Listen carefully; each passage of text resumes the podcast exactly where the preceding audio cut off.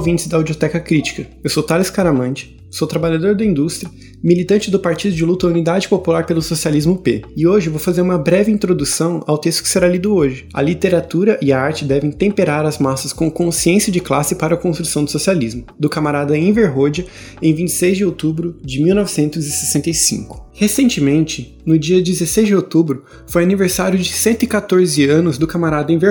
Para quem não conhece, Enver para além dos detalhes biográficos genéricos, é o filho mais legítimo da classe trabalhadora albanesa, digno de grande orgulho. Também foi um ardente internacionalista da causa pelo socialismo em todo o planeta, jamais se limitando às fronteiras da Albânia. Foi um líder teórico e prático de toda uma época de luta pela construção de um novo sistema que colocasse o povo no centro. Ao contrário dos chefes políticos tradicionais, Enver Hoxha foi um profundo homem de ação teórica e prática. Ele se encontrava principalmente em atos, lutas de rua e manifestações, em atividades militantes em geral. Em 28 de outubro de 1941, a Albânia já estava tomada pela brutal ocupação fascista italiana há dois anos. Foi nesse momento que Enver Hoxha ganhou enorme respeito e admiração das massas, pois foi o líder da primeira grande manifestação antifascista da Albânia. Foi precisamente no momento em que os manifestantes foram atacados pela polícia fascista na praça em frente à prefeitura que os trabalhadores e trabalhadoras viram um homem alto agarrar o oficial do comando da polícia com ambas as mãos e derrubá-lo com um poderoso golpe.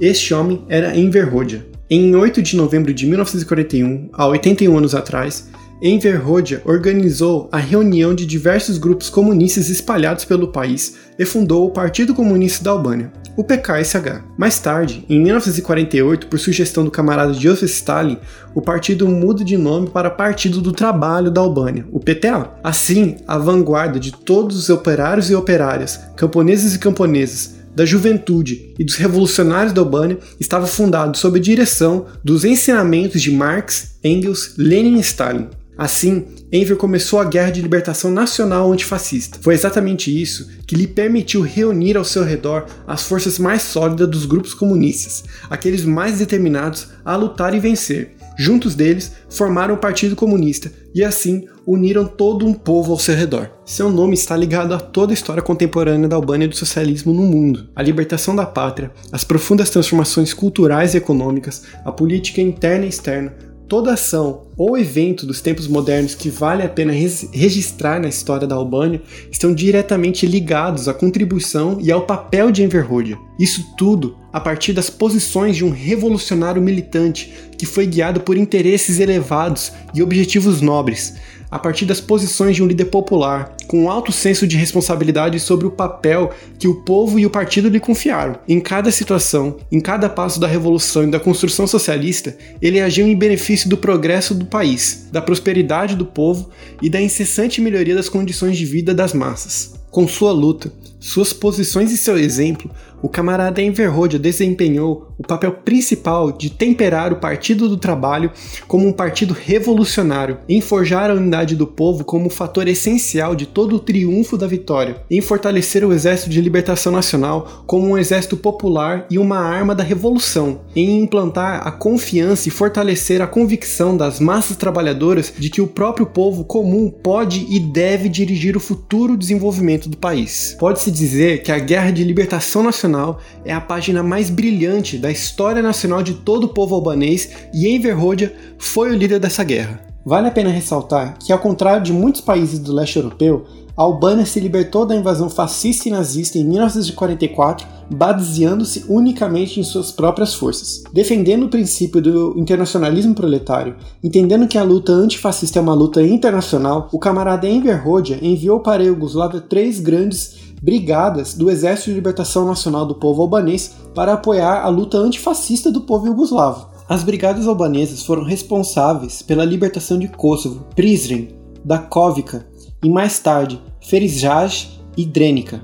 Lutaram também em Pristina, Mitrovica, Nosivapar e Isgênica, Prizrepolj, Novirazoj até Visegrad. As divisões que partiram de Schroeder no início de dezembro de 1944 perseguiram os alemães através de Montenegro, até chegar a Rudi, no sul da Bósnia. Enver Hoxha era um verdadeiro marxista-leninista. Ao ordenar as divisões do Exército de Libertação Nacional da Albânia que continuassem a guerra na Iugoslávia, ele expressou em atos os sentimentos internacionalistas de todos os comunistas Independente do fato da Albânia ter sido liberada, ele considerava a guerra antifascista como ainda não terminada, percebendo-a como uma causa comum de todos os povos do mundo. Além dessas inúmeras qualidades humanistas, Enver Hoxha era um professor de formação. Hoxha era fluente em francês, italiano, croata, russo e inglês. A extensão de sua capacidade de memorização era brilhante. Apreciava Molière, Shakespeare, Goethe, Bion, Jerome Klapka,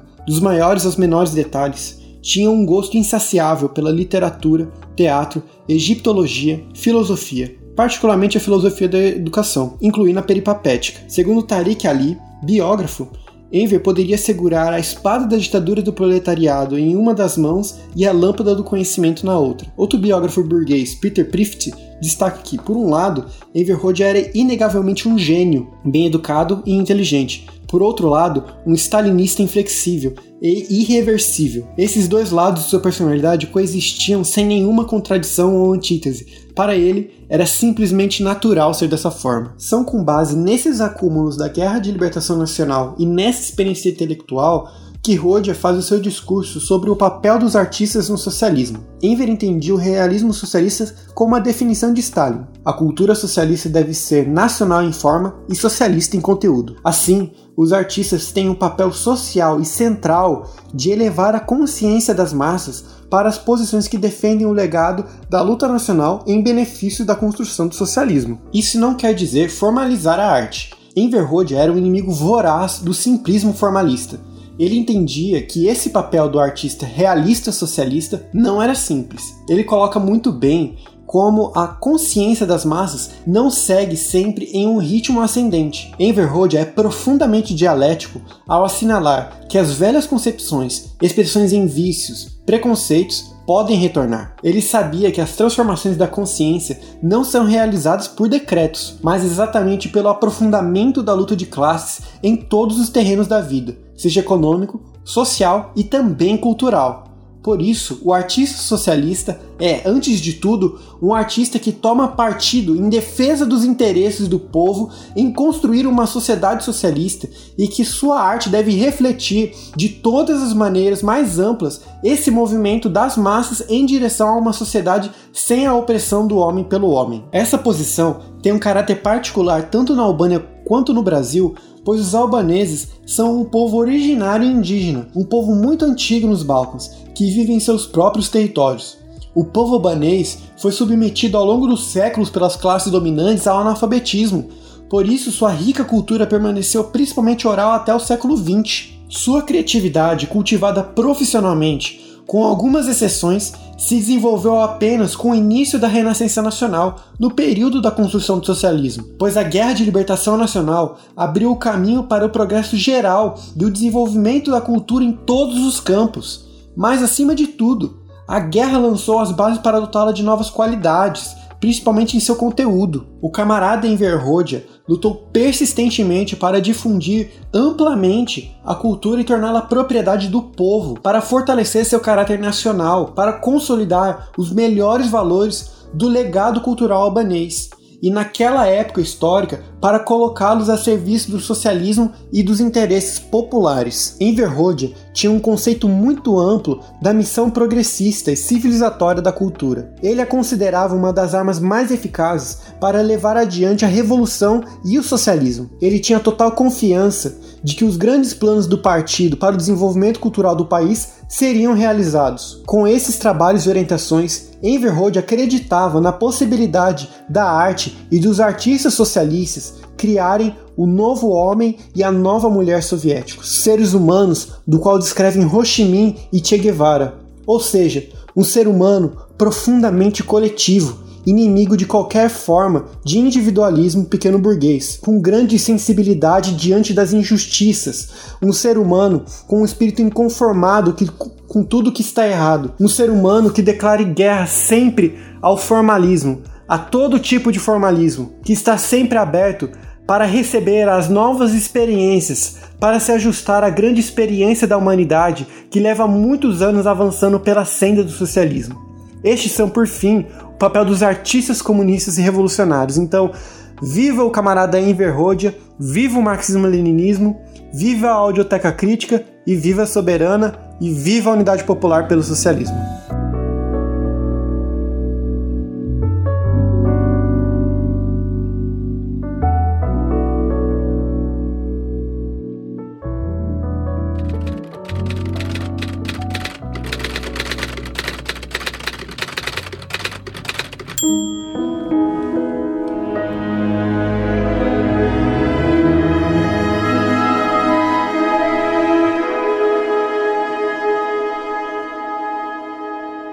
Literatura e a arte devem temperar as massas com consciência de classe para a construção do socialismo. Enver Hoxha, 26 de outubro de 1965.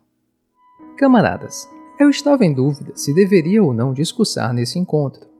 E a causa dessa hesitação foi aquele belo uniforme do birô político discursado pelo camarada Ramiz Alia, como também as ótimas e mobilizadoras contribuições dos camaradas ao analisar os maiores problemas que nos preocupam hoje, examinaram unificadamente e submeteram esse exame a uma análise profundamente marxista-leninista. Por isso, tendo em vista o que já foi dito pelos camaradas, o que eu vim dizer aqui não tem uma importância especial. No entanto, permita-me enfatizar algumas das ideias que foram expressas tanto pelo informe quanto no debate realizado pelos camaradas. Em alguns de seus escritos, Marx diz, aspas, nós não vamos sair pelo mundo como doutrinadores, com um novo credo completamente pronto. Aqui está a verdade, ajoelhem-se diante dela. Nós estamos desenvolvendo novos princípios para o mundo, a partir de princípios já existentes. Não queremos dizer ao mundo, parem as lutas, todas as lutas são em vão, nosso objetivo aqui é fornecer a palavra de ordem para uma nova luta. Nós apenas queremos mostrar ao mundo as reais razões pelas quais a luta. Consciência é algo que o mundo tem a ganhar, querendo ou não. Fecha aspas. Essas palavras de Marx devem nos inspirar no desenvolvimento da nossa literatura, artes e cultura em geral. Não é a consciência que determina a existência, é a existência que determina a consciência. Olhando essa questão pelo ponto de vista marxista-leninista, nós podemos entender a magnitude, variedade, assim como as dificuldades do papel principal do partido no temperamento da consciência, a consciência como derivação direta das lutas e esforços feitos pelo nosso povo. Daí decorre o grande papel que a literatura e a arte devem desempenhar na enculturação e desenvolvimento da consciência revolucionária, ligado estritamente com o período que passamos, com os esforços, as lutas pela construção do socialismo em uma luta de escala mundial contra o imperialismo, a ideologia burguesa e suas variações, o revisionismo moderno, etc. A consciência dos homens, das mulheres e da sociedade como um todo não é algo petrificado, imutável, formado e desenvolvido de uma única forma eternamente. Ela caminha entre variações positivas e negativas, se altera de acordo com as forças econômico-materiais, com a luta de classes, situações revolucionárias, as relações entre as classes antagônicas e não antagônicas, com ideias que inspiram a luta de classes, revolução, etc. Nós dizemos consciência de classes consciência proletária, consciência burguesa, consciência capitalista, nós dizemos ele, ela tem plena consciência ou ele, ela tem uma consciência perturbada e fraca, etc. Isso quer dizer, necessariamente, que na vida e na luta as massas não dispõem de uma consciência única. Consciência reflete as diferentes perspectivas sobre o mundo, que derivam da situação econômica em desenvolvimento. Porém, é mais do que isso. Mesmo que Engels diga que esse é o aspecto principal, que esse é o aspecto decisivo que abre o caminho, nós também consideramos diversos fatores sociais e a superestrutura de cada sistema econômico. Porque, no básico do materialismo dialético e histórico, as ideias predominantes de um ou outro país em uma ou outra época histórica, são as ideias da classe dominante. Ambas as classes, feudal e burguesa, tentaram proclamar a universalidade de suas ideias, para criar, para moldar a consciência de sua classe, com o objetivo de perpetuar seu estado de classe dominante. Entretanto, ao mesmo tempo, seu sistema econômico, sua ideologia reacionária, sua consciência de classe cavaram o seu próprio coveiro. O proletariado, com a ideologia proletária, com a consciência proletária, com seu sistema econômico-social, o socialismo, com sua ciência da vanguarda, das revoluções, da luta de classes e com sua própria superestrutura político e ideológica. O socialismo transcendeu as fronteiras de um único Estado. Já a burguesia, ao contrário, está no caminho para sua extinção. O marxismo-leninismo é esclarecedor, inspirador e lidera a humanidade para a revolução, para o socialismo e para o comunismo. Ao atravessar lutas e revoluções, nossa querida e amada Albânia se tornou um Estado socialista, onde a classe operária está no poder, onde o nosso partido marxista-leninista está, com muito sucesso, orientando as massas, sem cessar, para o futuro, para o comunismo. Nessas condições, as tarefas do partido, da literatura e das artes em particular, no sentido de temperar as massas com a consciência e moral proletária, com o objetivo de construir o socialismo, são gloriosas, mas isso não significa que são simples. Se nós não analisarmos o desenvolvimento que ocorre no nosso país no infalível ângulo do marxismo-leninismo, assim como o partido nos ensina, se nós não analisarmos e interpretarmos esses processos sob o compasso do marxismo-leninismo que o partido coloca em nossas mãos, nós não só faremos erros de julgamento, mas mudanças e progressos serão feitos mais devagar e com uma dificuldade maior. A Albânia embarcou na estrada da construção do socialismo após um longo processo. Depois de muitos esforços, revoluções, lutas contra inimigos externos e internos, um processo que tem suas origens mais profundas na história antiga do nosso povo, lutas econômicas, processos econômicos, lutas políticas, processo de luta de ideias, e lutas culturais, processos político-ideológicos. Todos esses processos temperaram o povo albanês, nos armaram para resistir às investidas do inimigo, para combatê-los, para lutar contra a classe feudal, contra a burguesia, o fascismo e, finalmente, para tomar o poder nas nossas mãos. O pensamento do nosso povo avançou, nossa consciência patriótica, política, nossa moral foi despertada e passou por um temperamento positivo e inovador. Aqui está a chave para as vitórias do nosso partido. Aqui está o segredo para seu domínio. Está na forma de reconhecer e utilizar esses fenômenos no dinâmico desenvolvimento revolucionário. Mas seria um erro pensar que após esses processos e essas vitórias, o passado, em especial as velhas concepções, que são expressas nos vícios e preconceitos do nosso povo, foram extintas completamente e sem perigo de retornar. Seria ingênuo pensar que a velha forma de enxergar o mundo, que os preconceitos na consciência do homem,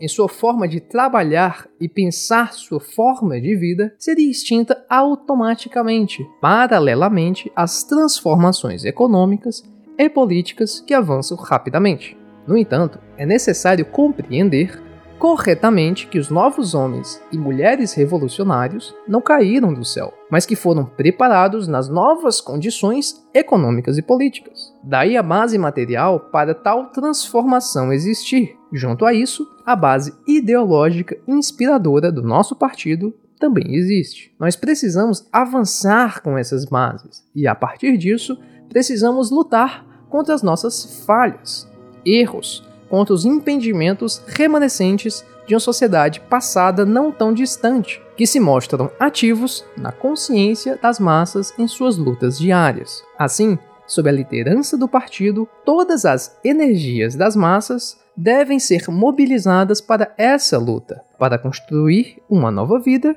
por um futuro melhor, mais belo e mais generoso. Eu quero enfatizar que Em nossa realidade concreta, as massas desafiaram os intelectuais, escritores, poetas, artistas, compositores, pintores e escultores a seguir e a cumprir com responsabilidade, consciência, espírito de luta e esforço as tarefas do partido. Esse trabalho valioso e dedicado deve ser inspirado pela ideologia marxista-leninista, porque apenas dessa forma, se baseando nas massas, em suas lutas e esforços, se explodirá um espírito militante revolucionário, se espalharão atividades e obras criativas, e assim, os artistas que cumprirem com essas obras serão os novos educadores das massas. O trabalho vem se estendendo, o nível das massas vem crescendo, as demandas populares crescem em quantidade, em qualidade e alcance. Portanto, o partido e os artistas, todos nós estamos encarando um momento de grandes tarefas coletivas e individuais, e nós precisamos fazer um grande esforço para supri-las. Se nós avançarmos com o povo, viver e lutarmos com eles, se nós soubermos como fazer bom e apropriado uso dos inúmeros meios materiais e morais que o partido e o poder popular têm à sua disposição, a literatura e as artes em nosso país vão continuar a avançar com um vigor sem precedentes. Junto às massas, nós vamos achar nossa inspiração, as notas da música, o ritmo da dança, a pureza da língua, o tempo de trabalho, a inspiração para o trabalho criativo, o exemplo para os atos heróicos e sacrifícios, as virtudes mais elevadas da modéstia, justiça popular, etc. As bases do trabalho criativo nas artes e na literatura, assim como qualquer outra coisa, deve ser o povo há a possibilidade de construir uma colossal estação hidrelétrica sobre um grande rio que irá fornecer ao povo luz. E ainda podemos fazer o rio irrigar os campos e criar prosperidade para o povo do campo. Porém, ao mesmo tempo, há a possibilidade de permitir que o rio flua para o seu ciclo natural nas épocas de chuva, e os resultados podem ser entre criação de pântanos, atraindo mosquitos com doenças transmissoras ou o rio pode inundar os campos de trigo. O destino do rio depende de nós, do povo. É claro, o partido seguiu a estrada do desenvolvimento e com isso fizemos imensos saltos de qualidade. Hoje é de conhecimento geral que as estações hidrelétricas, a drenagem de pântanos e a irrigação dos nossos campos antissecos não são apenas meras fantasias, é de conhecimento geral também que todas essas conquistas não são criadas a partir da imaginação e dos sonhos das massas ou do partido. Nosso povo, antes ignorante e hoje letrado, cruzou o país, viveu e trabalhou na lama e em pântanos, com mosquitos transmitindo doenças e os matando. Outros trabalhavam para construir barragens e estabelecer uma vida de qualidade, e dessa forma nasceram entre a nossa população as lendas sobre a construção de pontes e castelos. Assim, quando o partido orienta nosso povo, e como está orientando agora os escritores e artistas, de que eles precisam se equipar com ampla cultura, que precisam aprender o marxismo-leninismo, e isso não se aprende apenas lendo e estudando esse ou aquele livro, mas trabalhando com a população, vivendo no meio delas, ficar inspirado com o movimento das massas. E a partir daí, criar. Esse é o processo mais decisivo para um artista revolucionário. O trabalho deve ser concebido em uma profunda conexão com a realidade. E essa realidade que precisamos alcançar está na base da sociedade, com a classe operária e o campesinato. Não está nas quatro paredes de uma sala de estudos ou na criação de um deus da montanha. A mente se adapta, cria harmonia e beleza em todos os aspectos. Há alguns escritores que pensam e pensam errado que fazendo uma rápida visita à base, sentando-se na mesa de uma cafeteria de encontros intelectuais, com um cigarro em mãos, com o objetivo de ordenar os vários tipos de transeuntes em suas obras, ou achando que ao fazer uma rápida visita a uma fábrica, um local de construção ou cooperativa, eles vão ter todo o material necessário e retornando novamente para casa para escrever toda essa experiência de forma superficial e às vezes copiando de trás para frente fatos fotografados sobre esses transeuntes. Assim, o mundo desses artistas é restringido pela concepção burguesa do papel do escritor e, por essa concepção atrasada, esses escritores acham que são capazes de criar grandes obras. Mas pode ser dito que os engenheiros das centrais hidrelétricas, ou aqueles que drenaram os pântanos, não trabalharam com suas mentes? E que apenas os escritores e artistas têm esse privilégio? Evidentemente que não. Mas ao contrário do escritor e do artista burguês, o engenheiro trabalhou corretamente. Trabalhou com o povo das mais diversas formas. O engenheiro estudou o ambiente, a natureza, desenhou e arquitetou diversos planos, verifica-os com os colegas de trabalho e com as massas, aprende com aqueles com mais experiência, encontra dificuldades e luta até que elas sejam superadas. E qual a razão para o escritor e os camaradas artistas não trabalharem assim também? E por que devemos apontar isso tantas vezes? Felizmente, não precisamos apontar isso para todos, mas sempre há aquele tagarela que devemos orientar porque esses indivíduos não têm um conceito correto de trabalho com as massas e entre as massas, mas são os únicos e são os primeiros a fazerem reivindicações sobre si mesmos. Muitas pessoas têm inclinação de ser escritor ou poeta, mas nem todos podem se tornar um deles. Para ser um escritor ou poeta,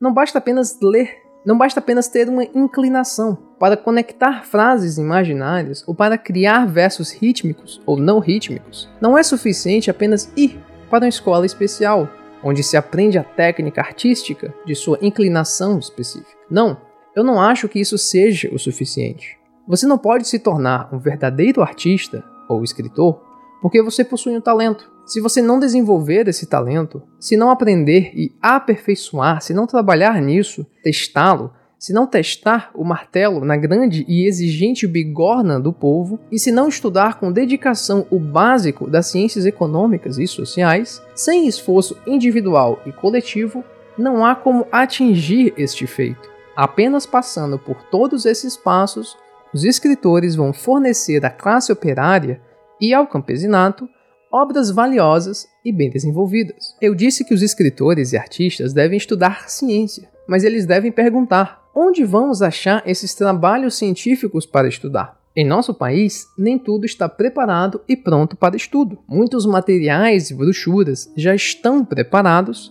podem ser velhos e até mesmo com alguns leves erros. Outros devem ser estudados e reescritos para preparar uma nova obra. Existem muitos fatos e documentos, não apenas sobre nossa guerra de libertação nacional ou sobre a construção do socialismo, mas também dos tempos da pré-libertação. No entanto, estes devem ser procurados, estudados e explorados por todos, como de fato eles eram. Ou seja, não estudado pelo método fantasioso ou romântico, mas sim estudados cientificamente. Não se pode dizer eu vivi esse momento, tenho vivência, então eu não preciso de documentos. Ou minha avó me disse tais coisas enquanto estávamos sentados na lareira, e eu posso escrever sobre a vida do nosso povo no passado a partir desses fatos e com minha imaginação. Essas obras não devem ser consideradas sérias. Uma obra séria é aquela que lida, cientificamente falando, com todos os aspectos do problema particular,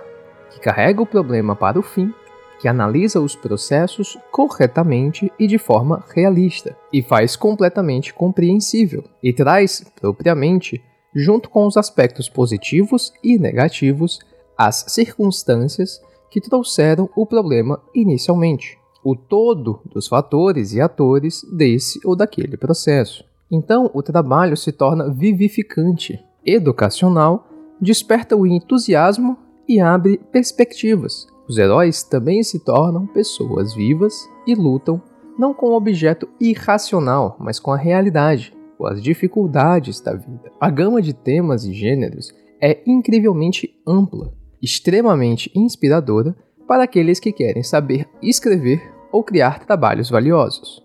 Os temas são tão numerosos, com uma variedade tão grande quanto nossa vida, como as lutas e os esforços do nosso povo e do nosso partido. Eu não quero repetir nada do que já foi dito no relatório proferido pelo camarada Kamisalia em relação à gama de temas e em nosso objetivo de moldar o homem novo soviético na Nova Albânia, de inspirar com heroísmo da Guerra de Libertação Nacional, com o heroísmo e sacrifício do povo e do partido, com as ideias dos partisãs, com suas aspirações e sonhos, com o objetivo de inspirar e educar o povo com a realidade rica, que exalta a realidade viva da construção do socialismo em nosso país, este período que é o mais brilhante da história do nosso povo. Os homens da Nova Albânia, que, sob a liderança do partido, no decorrer de seu trabalho e luta, estão realizando milagres antes inimagináveis e devem experimentar esta realidade de forma intensiva, devem compreendê-la corretamente para se meterem nas próximas batalhas com entusiasmo e espírito de luta, o que sem dúvida será difícil e que certamente será conquistado pelo nosso povo. Estes dois períodos são uma fonte de inspiração inesgotável para nossos escritores e artistas, e não falarei mais sobre isso. No entanto, quero reafirmar a importância que as épocas passadas do nosso povo têm para a nossa literatura e artes. Penso especialmente na época romântica do Renascimento, sem voltar à história antiga. A história do nosso povo é um todo indivisível. Para fins de estudo, podemos dividi-lo em períodos, épocas, com base no desenvolvimento econômico-social, com base em guerras e revoluções armadas com fuzis e canetas, mas, essencialmente, a história do nosso povo é um todo único e, por isso, deve ser objeto de um processo científico literário, um estudo artístico de todas as influências artísticas e culturais em todos os campos de estudos históricos, literários e criativos. E todos eles devem, inevitavelmente, se complementar. A história do nosso povo deve ser objeto de estudo não apenas por historiadores, mas também por economistas, advogados, filósofos, sociólogos, etnógrafos, linguistas, compositores, escritores, pintores, escultores, arquitetos, críticos em vários campos, etc. Sem um trabalho completo, detalhado e cuidadoso, desenterrando todos os documentos, todas as lendas, todos os costumes, e ao estudá-los e interpretá-los corretamente em seu desenvolvimento materialista dialético, não teremos obras literárias de que precisamos. Esses amplos campos da história do nosso povo não são separados por muros, o que exige que o jurista, um crítico para avaliar esse ou aquele momento histórico, para que esse faça o primeiro trabalho de determinar os acontecimentos daquele tempo, para que o escritor e artista possa assumir e se basear naquele momento. Tomemos um exemplo. Suponhamos que eu seja um escritor e tenha na minha cabeça um tema sobre o período pré-libertação da Albânia. Há duas maneiras de escolher: seja para me dedicar à fantasia, simplesmente confiando no que ouvi de minha mãe ou avó sobre os sofrimentos, as lutas, os esforços do nosso povo, ou o de levar essas menções em consideração ao fazer estudos profundos daquele momento. Onde devo realizar esses estudos? Primeiro, entre o povo. O povo é o maior livro, ainda maior do que a avó, a mãe, etc. Depois, nos documentos e arquivos do regime dessa época. Eles existem? Sim, eles existem, mas estão cobertos de poeira. Esses documentos são a vergonha do regime tirânico de Zog. Porém, são nesses documentos onde se acham as lutas, as queixas, os registros de tribunais. Você reflete ali a situação política, econômica e social, as medidas opressivas, a usura, o saque, a brutalidade do regime, etc. Como um escritor pode falhar ao fazer uso desses documentos? O escritor deve pôr as mãos na massa, caso contrário, ele escolherá o caminho mais fácil, mas menos fecundo. Com isso, quero chamar a atenção de nossos escritores de que existe uma lacuna em nossa literatura pré-libertação pelos motivos que todos nós conhecemos. Cabe a nós preencher essa lacuna, cobri-la com obras realistas que trarão a continuidade da vida, da luta do trabalho e do pensamento dos albaneses. Mesmo nesses períodos sombrios de sua existência, se não conseguirmos fazer isso, vamos cometer um erro e as gerações vindouras que não viveram naquele período não conhecerão o passado do nosso país e do povo de forma adequada e não reconhecerão os esforços do nosso povo e do partido para superar uma a uma as nossas antigas dificuldades, como deveriam. Mas há uma questão importante que sempre devemos ter em mente, que a ênfase colocada nos valores do passado de nosso povo não deve criar a menor confusão nas mentes das massas que vivem no socialismo. É nosso dever limpar os tesouros de nossa cultura nacional das velhas concepções, dos maus aspectos. E esses tesouros devem servir à ordem socialista que estamos construindo.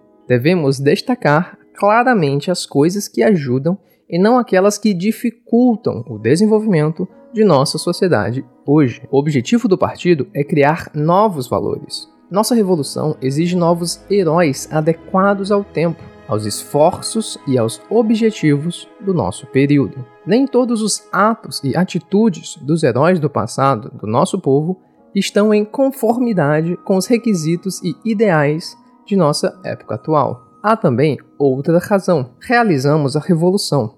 Agora estamos construindo o socialismo. Porém, o passado, em várias formas, é um fardo nas nossas costas. Para combater as consequências negativas do passado, temos que explicar à geração mais nova a origem, os motivos que causaram o desenvolvimento dessas coisas. Nossos pais e nossa geração experimentaram essas situações, mas os outros não. No entanto, nessa direção, a página não está totalmente em branco. Algumas novelas valiosas foram escritas sobre os tempos pré-libertação. Os romances da época do socialismo também podem falar sobre o passado. Não devemos negligenciar esses períodos e devemos enriquecer nossa literatura e arte e superar o passado. A literatura e as artes refletem as relações sociais existentes. Isso é verdade para todos os períodos, desde Homero e a sociedade grega até o capitalismo, desde os iluministas até Maxim Gorky, Mayakovsky e a Grande Revolução de Outubro. Nossa nova literatura e arte são, em geral, nacionais, em forma e socialistas em conteúdo, e por consequência, também seguem o curso de refletir as relações sociais existentes da nossa sociedade. Nosso povo tem produzido diversas obras belíssimas e realistas. Quando lemos, ouvimos ou assistimos, nós estamos vendo e sentindo o pulso da vida e da luta de nosso povo. O talento de nossos escritores e artistas está se desenvolvendo com sucesso e avançando com seus esforços para aprender, estudar e se relacionar com as massas. Devemos encorajar novos talentos. Não os encorajar seria um erro. Precisamos verificar o seu ímpeto. Devemos educar os novos talentos de forma correta. Devemos ensinar-lhes a não se tornarem presunçosos em alguns poemas ou romances que escrevem. Deixe-me dizer-lhe algo que aconteceu alguns anos atrás, em uma obra oriunda de um centro cultural. Eu li alguns poemas simples de uma jovem professora. Eu disse a mim mesmo: seus versos não têm uma ideia. Perdi ela de vista mas alguns meses atrás recebi uma carta dela e, pelo tom, ela parecia-me muito impetuosa e arrogante em relação à editora e aos editores, que não publicavam suas obras por inveja e assim por diante. Bem, pensei, jovens são jovens e podemos perdoar sua impetuosidade, e aconselhei os camaradas a se aproximarem dela, para deixar a situação clara e ajudá-la. Mais tarde, recebi outra carta dela, cheia de raiva e arrogância em relação aos nossos órgãos editoriais. Em uma palavra, ela é apenas uma jovem exigente que quer, entre aspas, que construa uma estátua dela. Fecha aspas. Tais comportamentos não são bons, mas ela é jovem e nós devemos ser compreensivos. Mas eu quero contar um outro caso, desta vez sobre um professor, homem idoso, que combateu junto aos partisãs na Guerra de Libertação Nacional e escreveu alguns versos sobre o seu rifle, são alguns dos poemas separados sem grande valor, mas a editora os publicou em um folheto de 8 ou 10 páginas. Alguém fez uma crítica séria a esses versos. Aparentemente, este camarada considerou a crítica ao seu poético rifle um insulto e escreveu ao comitê central do partido que as medidas deveriam ser tomadas contra o crítico. Quem, afirmou o idoso, criou essa crítica por ressentimento. Porque, escutem, abre aspas, quando ele era meu aluno, eu lhe dei uma nota ruim por causa de seu comportamento. Fecha aspas. A partir desses e outros exemplos, deve ser entendido que escrever para o povo e publicar para o povo é uma das coisas mais graves e delicadas. Aqueles que escrevem devem ter em mente a ideia de Marx quando disse a Engels, aspas, nada foi ou nunca será publicado da minha mão que não esteja perfeito, mas só existe, infelizmente, apenas um Karl Marx. No entanto, devemos sentir que, quando nos dedicamos a escrever para as massas, estamos fazendo um ótimo serviço, mas as massas querem que sejamos modestos. Também devemos entender que o partido e o Estado criaram as gráficas e a imprensa, não para publicar qualquer lixo que alguém opte por escrever, independente de quem seja, mesmo que ele possa ser um famoso escritor antigo que tenha produzido coisas boas no passado, mas agora ficar sem ideias e produzir obras sem valor para o nosso povo e para a sociedade que estamos construindo. Tudo deve ser examinado com os olhos críticos pelos críticos, pelas editoras e outras gráficas sem tendências, porque infelizmente há casos dessa natureza. O partido e os órgãos do poder do Estado devem estar sempre vigilantes. Eu sou da opinião que não devemos esperar apenas que as obras-primas sejam produzidas e, em seguida, imprimidas. De jeito nenhum porque logo acabaria com a variedade. Mas tampouco a imprensa e a gráfica devem ser usadas por algumas pessoas. Infelizmente, não há muitas delas para seu próprio lucro, ou para espalhar confusão ideológica ou obras sem valor. Há elementos tão pequeno burgueses que se empolgam e querem se tornar o centro das atenções que, com sua má bagagem ideológica e política, ou de tendência burguesa, acabam distorcendo as ideias do proletariado. Friedrich Engels criticou severamente Karl Liebknecht por ter permitido que tais elementos penetrassem no partido e na imprensa proletária. Não devemos pensar que nós escapamos de tais elementos tão podres. Esses indivíduos devem tratar dessa doença de forma correta e não apenas batendo nas costas. Karl Marx disse: É claro, o escritor deve ganhar dinheiro para viver e escrever, mas em nenhuma instância ele deve viver e escrever para ganhar dinheiro.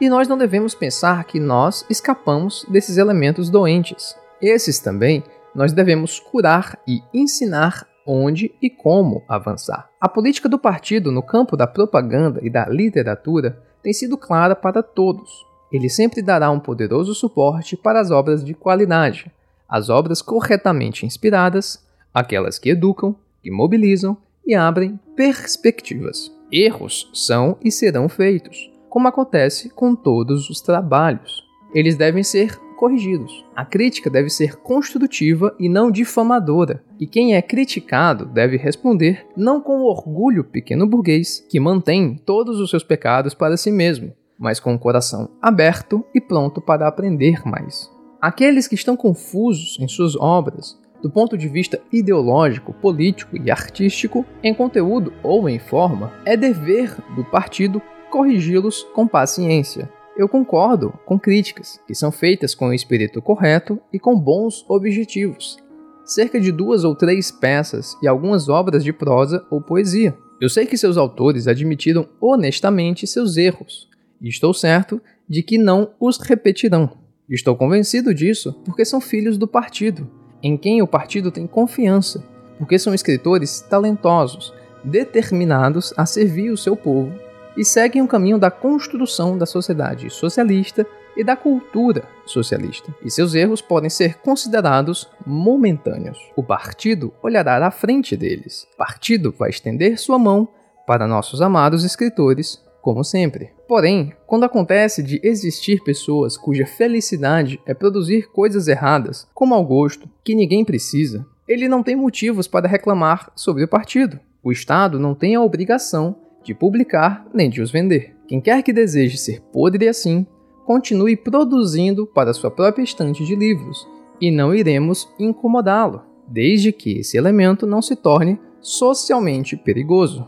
Em relação a literatura e as artes que estão se desenvolvendo em nosso país, como em relação a outras questões, devemos deixar claro que não há duas ou mais moralidades, mas apenas uma: a moral proletária da classe trabalhadora. As ideias expressas nas obras devem estar de acordo com essa moralidade. Um trabalho desprovido dessas ideias e dessa moral pode, ocasionalmente, parecer boa do ponto de vista de sua habilidade artística, mas do ponto de vista ideológico-social não pode ter nenhum valor. Portanto, sempre devemos ter em mente que a manutenção na literatura e nas artes faz parte da luta política travada pelo nosso partido marxista-leninista, em completa unidade de pensamento e ação com seu povo. No relatório e na discussão sobre isso, houveram muitas opiniões corretas sobre música folclórica e folclore. Não quero e nem vou ampliar ainda mais esses problemas e os princípios que nos orientam no nosso trabalho, mas devo sublinhar algumas ideias. O folclore não deve ser identificado de forma restrita somente com a música folclórica. O folclore não é apenas música folclórica. A música é apenas uma das expressões ou manifestações do folclore. O folclore abrange diversos ramos da vida. O folclore é tão amplo como a vida do povo e emana dele.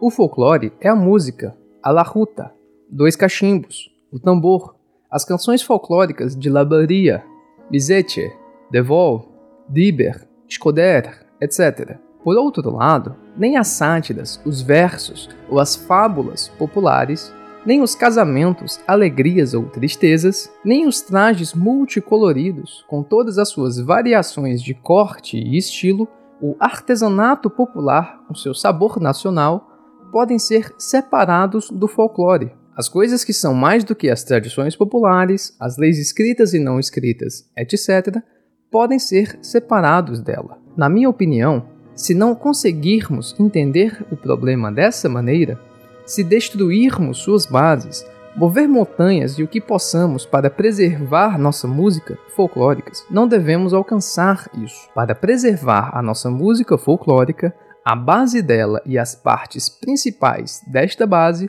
devem ser preservadas. A melhoria da música folclórica deve prosseguir paralelamente à melhoria da base principal para isso. Para colocá-lo mais concretamente, sabemos como todo o nosso excelente folclore foi desenvolvido e enriquecido. Todos os livros devem começar a ser escritos baseando-se nisso, pois este é um bem nacional imensurável. Criamos um Instituto do Folclore e pensamos que tudo foi feito. O Instituto está trabalhando, mas raramente alguém vai lá para fazer um estudo completo sobre os fatos valiosos que coletamos, para não mencionar as escolas de música e arte, cujos programas, se não me engano, lidam muito pouco com nosso folclore, mas quase inteiramente com música clássica e moderna. O que ocorre na maioria dos casos? Os versos banais de alguns poetas, a quem um artigo do Zeri Hippolyte deu uma sova bem merecida, são proferidos pelos nossos músicos e esses mesmos músicos compõem suas músicas ao redor desses versos horríveis. Se alguém dissesse a esses músicos para dar uma olhada nos versos populares do tio Selim de Bratai, eles poderiam sorrir ironicamente e até mesmo ridicularizado, dizendo: ah, ele não deve estar falando sério. Mas foi o próprio povo que colocou os versos do tio Selim sem diversas músicas que cantamos há séculos. Os versos sobre os quais você se vangloria, em princípio, na realidade, você despreza. Há inconsistência aqui. Podemos dizer ao poeta: você diz uma coisa e faz outra. É bom deixar claro que, com isso, não quero dizer que não devemos escrever novos versos bonitos e configurá-los para a música. Vamos tomar a questão dos instrumentos musicais. Por um lado, fala-se sobre a beleza, a variedade da música folclórica. Por outro lado, nossos centros culturais estão cheios de acordeões, guitarras, mandolinas, onde encontramos clarinetes, tambores, baterias, larrutas, gaitas de fole, etc., com as quais as pessoas cantaram e que são excelente base para desenvolver a nossa música folclórica nos centros culturais e especialmente entre o povo. Eu não sou, no mínimo, contra novos instrumentos e o melhor da música nova. Pelo contrário, mas eu também sou para os instrumentos antigos, para produzir e espalhá-los entre o povo, porque ao longo dos séculos as pessoas cantaram com eles sobre suas alegrias e tristezas, a luta que eles travaram, e eles querem cantar com eles e continuará a fazê-lo enquanto o povo albanês ser o povo albanês. Essa ação incorreta trouxe consequências. Os novos instrumentos espalharam as músicas modernas, às quais não me oponho, mas sim há um perigo de que eles gradualmente tomem o lugar das músicas folclóricas, e isso seria um grande erro. Eles levaram à propagação de danças cosmopolitas europeias, às quais não me oponho também se forem mantidas em proporção, mas não devemos eliminar as danças folclóricas, porque isso também seria um grande erro. Nós ensinamos ao povo que se formam nas escolas a irem às ruas para os centros culturais, para organizar coros modernos e uma série de atividades culturais, mas não são ensinados a inspirar os trabalhadores a cantar músicas folclóricas, seja quando forem sozinhos ou quando estão no trabalho, juntar suas cabeças e cantar em pares, como é o costume com o nosso povo. Na verdade, eles esquecem que o nosso povo adora cantar, que nós cantamos porque nossa vida, nossas tradições e costumes exigem isso. As canções folclóricas e as danças são amplas, fazem união com as piadas, com nosso humor maravilhoso e com as fantasias. Mas pouco a pouco estamos eliminando-os, esquecendo-se das piadas e do humor popular, exibindo nossas roupas nacionais nos museus, como se nossa nacionalidade fosse algo do passado e não do presente e do futuro. E o que é pior, Estamos fazendo isso de forma burocrática, por meio de decretos e campanhas. Não me refiro nem a calças turcas largas, que não são nacionais e que essas sim devem ser guardadas em museus ou na parte inferior dos cofres de roupas, ou as feias calças de lã usadas por mulheres em alguns distritos. O partido tem razão em dizer que o dinheiro não deve ser gasto inutilmente em extravagantes roupas tradicionais, que as pessoas deveriam trabalhar com roupas simples. Mas que dano isso nos faz se uma garota deseja se vestir com um lindo traje nacional quando se casa, ou um homem de Dibra quer usar um par de calças tradicionais? Isso não faz mal, pelo contrário, isso nos faz um bem imenso, porque ajuda preservar nossas tradições. Não nos envergonhemos dos nossos trajes nacionais. Pelo contrário, estamos orgulhosos deles e eles são lindos. Abre aspas. Mas essas roupas vão custar muito dinheiro, dizem eles. Esse é o seu negócio. Deixe-o calcular seu próprio orçamento. Afinal, por que devemos interferir? O conselho do partido é que não deve haver grandes despesas inúteis em funerais, em casamentos, dotes e outras manifestações da vida cotidiana. Esta instrução é correta, porém, em muitos casos é entendida e aplicada erroneamente. Um camarada pode se perguntar: que conexão isso tem com o nosso folclore? O folclore tem uma grande relação com tal atividade, porque nosso folclore e nossos costumes foram desenvolvidos e enriquecidos durante esses importantes eventos na vida do povo. Há também alguns maus costumes que estão relacionados com esta orientação do partido, e o partido emitiu instruções que devem ser eliminadas, mas não para proibir os bons costumes das pessoas. Aconselhar alguém a não se envolver em despesas pesadas quando seu filho está para se casar é correto, mas instruir-lhe quantas pessoas convidar ou aconselhá-lo a não convidar alguns amigos e parentes para cantar dançar e se divertir é um erro. Para combater a ideia de um dote para uma filha, como foi praticado no passado, está absolutamente certo. E essa luta deve ser continuada até que o dote seja eliminado. Mas é errado proibir um pai de garantir que sua filha tenha roupas, uma cama e outros objetos. Mas nesse último caso, a ideia de que todas as garotas devem ter seu dote, ou então ninguém se casará com elas, como realmente ocorreu em um incidente feio em Codicea, isso deve ser combatido em todos os casos. Mas como podemos combater esses males entre os muitos bons costumes do nosso povo? Com decretos? Não. Eles devem ser combatidos através do trabalho educativo, bons exemplos e boas ações que são consideradas e compreendidas nas diversas manifestações da vida. Esses males podem ser combatidos através do próprio folclore. As massas elevam muito o humor em suas músicas. Eles fazem muitas piadas afiadas e espirituosas que fazem você rir, mas também se educar. Os shows de variedades podem ter um grande papel em relação a esses comportamentos. As instituições e as obras que os trabalhadores realizam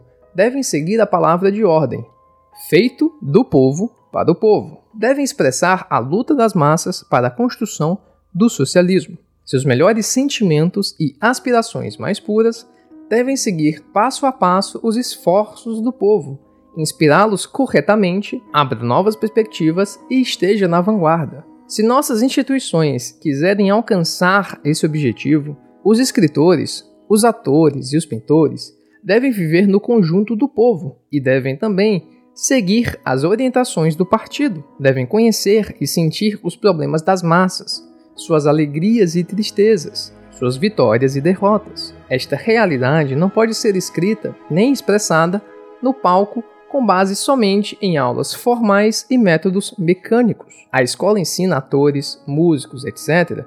Isso é muito bom, mas a vida, com seu trabalho e luta, ensina-lhes outras coisas, muito valiosas e inspiradoras. A peça, o autor, o diretor dão aos atores suas instruções, mas nem o autor, nem o melhor diretor podem ensinar-lhes o que a vida do povo, seus sentimentos e experiências os ensinam. A vida e a luta revolucionária, cheia do vigor e de entusiasmo, tanto pelas massas e pelo partido, são os autores e diretores mais talentosos que podem existir. Por mais talentosos que sejam os artistas e os escritores, eu nunca usaria o termo burguês estrelas, não em comparação com o talento e a habilidade criativa do nosso povo. Quando comparamos os dois, vemos que eles nunca podem existir tais estrelas, porque se essas estrelas perdem contato com a base, com o povo, elas perdem todo o seu brilho. Os repertórios de nossos teatros de ópera e balé devem ser simples e compreensíveis para as massas. Isso não significa que eles deveriam ser banais e desprovidos de ideias. Em uma apresentação simples, as ideias são expressas de forma mais clara e fluem melhor na nossa cabeça, como as águas claras que fluem nas montanhas. Uma apresentação complicada, confusa e exagerada, na maioria dos casos, esconde ideias pouco claras e equivocadas. O proletariado precisa de ideias claras, não obscuras, portanto, o partido apoiará o primeiro e não o último.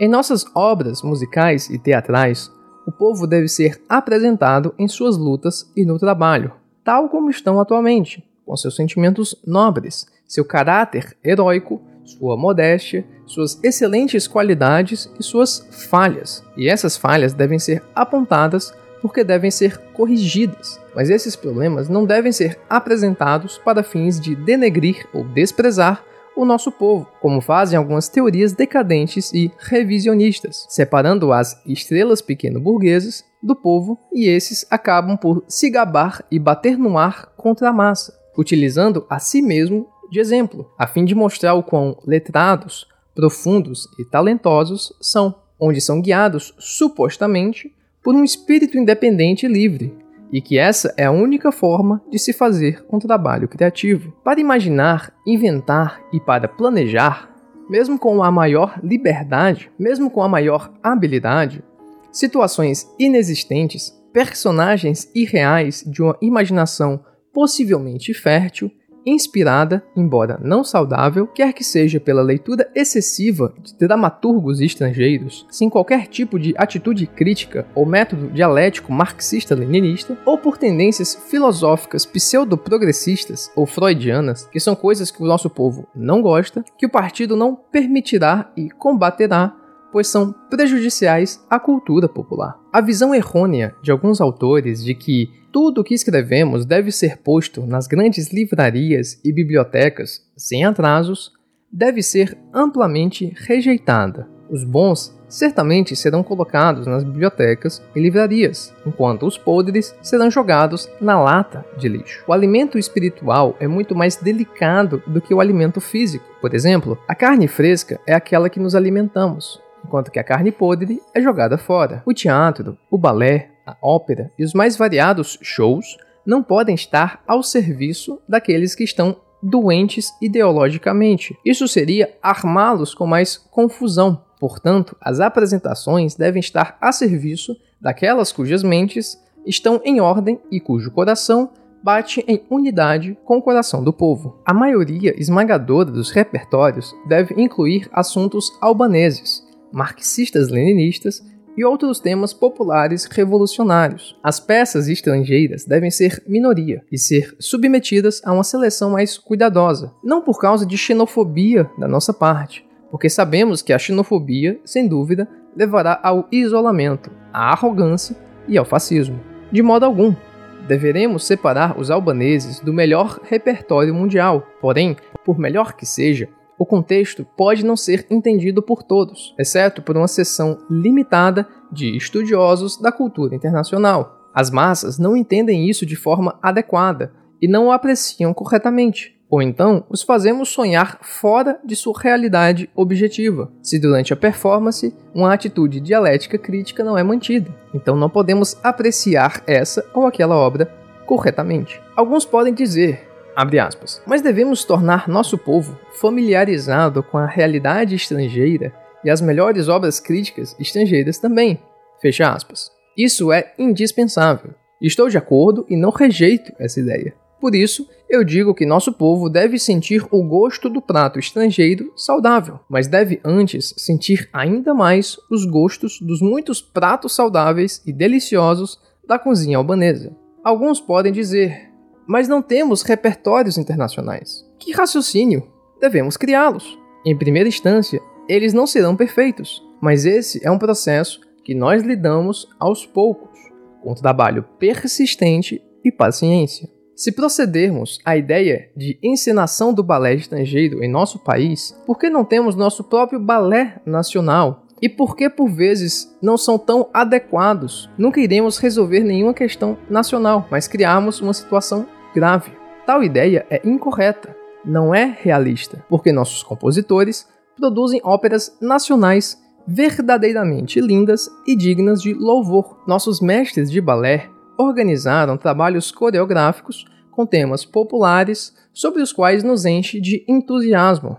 Nossos solistas cantam canções populares e músicas de guerra que nos enchem de alegria inspiração, e nós temos excelentes autores de romances, peças ou roteiros de filmes que sempre produzem obras de grande valor nacional. Portanto, para se criar um material de qualidade que servirá ao povo e ao partido nesta grande batalha pelo socialismo, não devemos escolher o caminho mais fácil, mas o mais árduo, cheio de trabalho e luta. Já disse que também podemos realizar trabalhos estrangeiros. Possivelmente nossos autores também serão inspirados por questões e realidades estrangeiras, mas apenas em seus aspectos positivos e revolucionários. Sempre, antes de começar o trabalho em qualquer manifestação artística, eles devem perguntar-se, aspas, isso que estou produzindo servirá à grande causa do povo?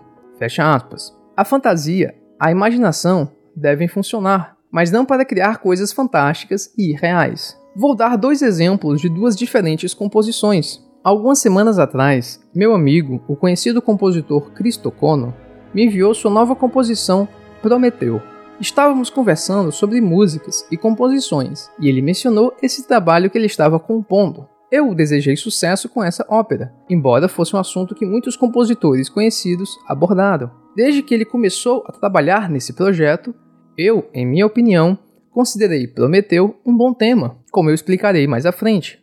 Até fiz algumas sugestões para ele. A composição de Kono pode ser bonita. É isso que esperamos dessa composição. Então devemos dizer que seus esforços não foram em vão, porque, como sabemos, Ésquilo fez Prometeu, o herói da mitologia, um símbolo do guerreiro que luta pela felicidade de todos. Quem leu Prometeu lembrará as palavras do herói para Hermes, o servo dos deuses. Abre aspas. Tenha certeza, eu nunca trocaria seu miserável destino pela servidão.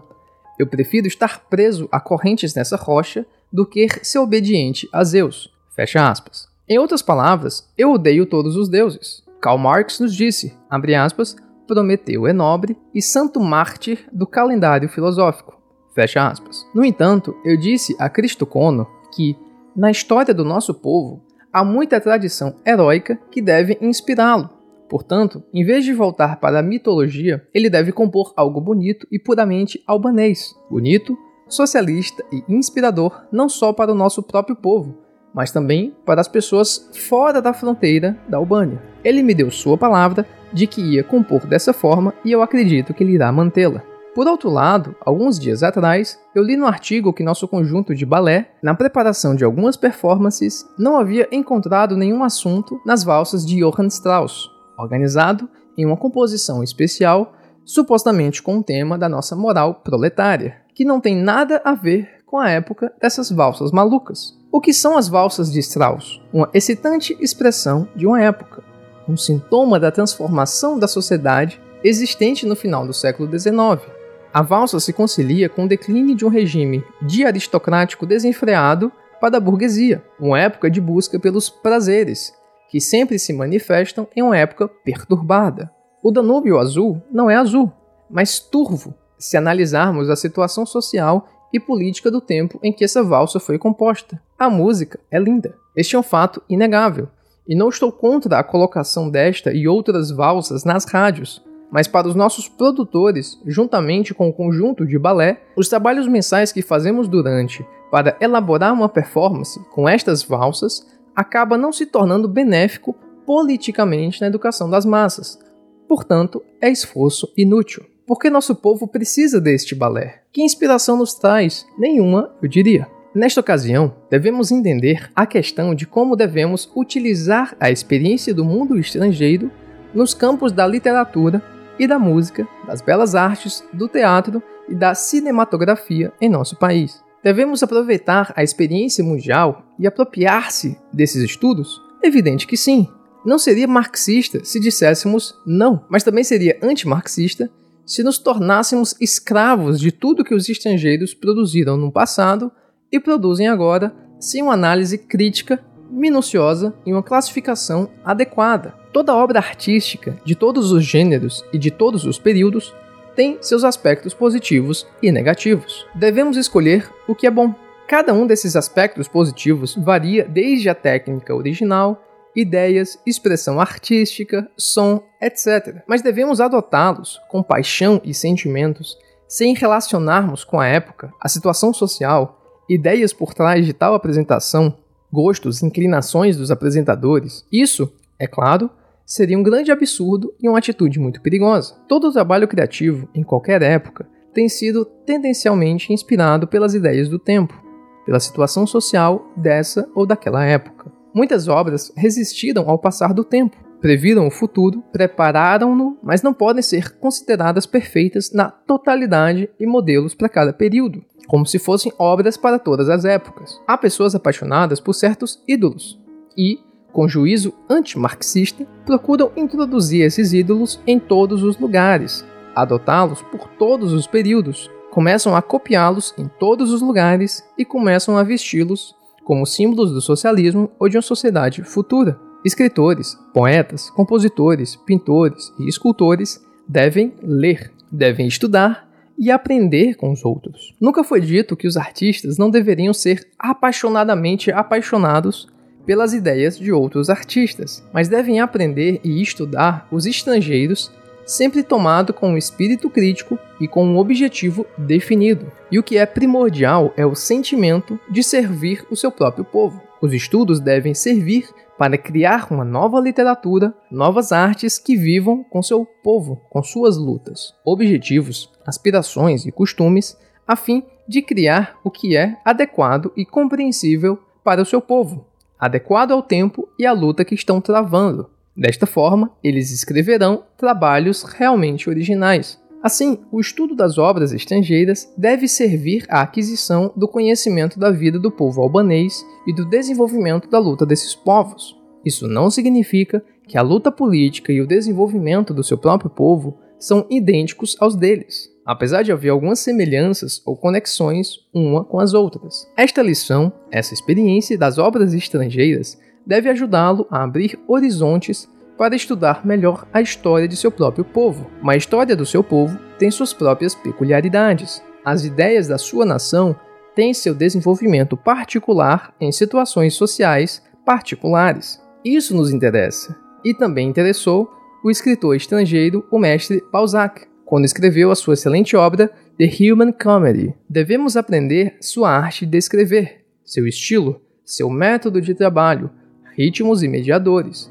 Mas devemos aprender a não se tornarem escravos, porque nosso povo tem seu próprio estilo e ritmos. Estamos criando nosso estilo socialista, que é a nossa base, sobre a qual devemos trabalhar, construir e criar nossa própria originalidade, pois somente assim nossa gente nos entenderá e as inspiraremos. Eu acho que não devemos ultrapassar esses limites objetivos, porque, não obstante o fato de que esse ou aquele artista possa ser muito experiente e sábio, a sabedoria e a aprendizagem de nada valem sem que nós não saibamos como canalizá-los no interesse do povo. Se o nosso propósito seja o de enriquecer o maravilhoso baú de tesouros de criatividade do povo, agora, se nosso propósito não é esse, então os conhecimentos serão apenas um colar pendurado em seu pescoço para se exibir aos outros, um colar sem valor nenhum para as massas. Algumas das minhas conclusões neste discurso de encerramento podem parecer bastante contraditórias. Isso não é intencional, em primeiro lugar, porque as conclusões do relatório estão completas e as contribuições para a discussão foram complementadas. E, em segundo lugar, porque quero enfatizar que, em todas as nossas atividades, não devemos esquecer a situação atual do cerco imperialista revisionista da nossa pátria e que este cerco é um ferro e não apenas um discurso figurado. A ideologia burguesa e revisionista está nos atacando de todos os lados. Nossos inimigos, os inimigos do marxismo-leninismo, gostariam que nos ocupássemos de ponderar detalhes irrelevantes e entrar em discussões acadêmicas enquanto deixamos o lobo caçar as ovelhas. Devemos cercar o lobo e matá-lo. Deixem os poderes imperialistas e revisionistas nos chamar de selvagens, porque tocamos flautas, porque amamos a batida do tambor e o clarinete cantam livremente dos nossos palcos, ou porque damos o lugar de honra às danças em nossos trajes nacionais. Para nós, a única importância é defender a pátria, o povo, o marxismo-leninismo e o socialismo.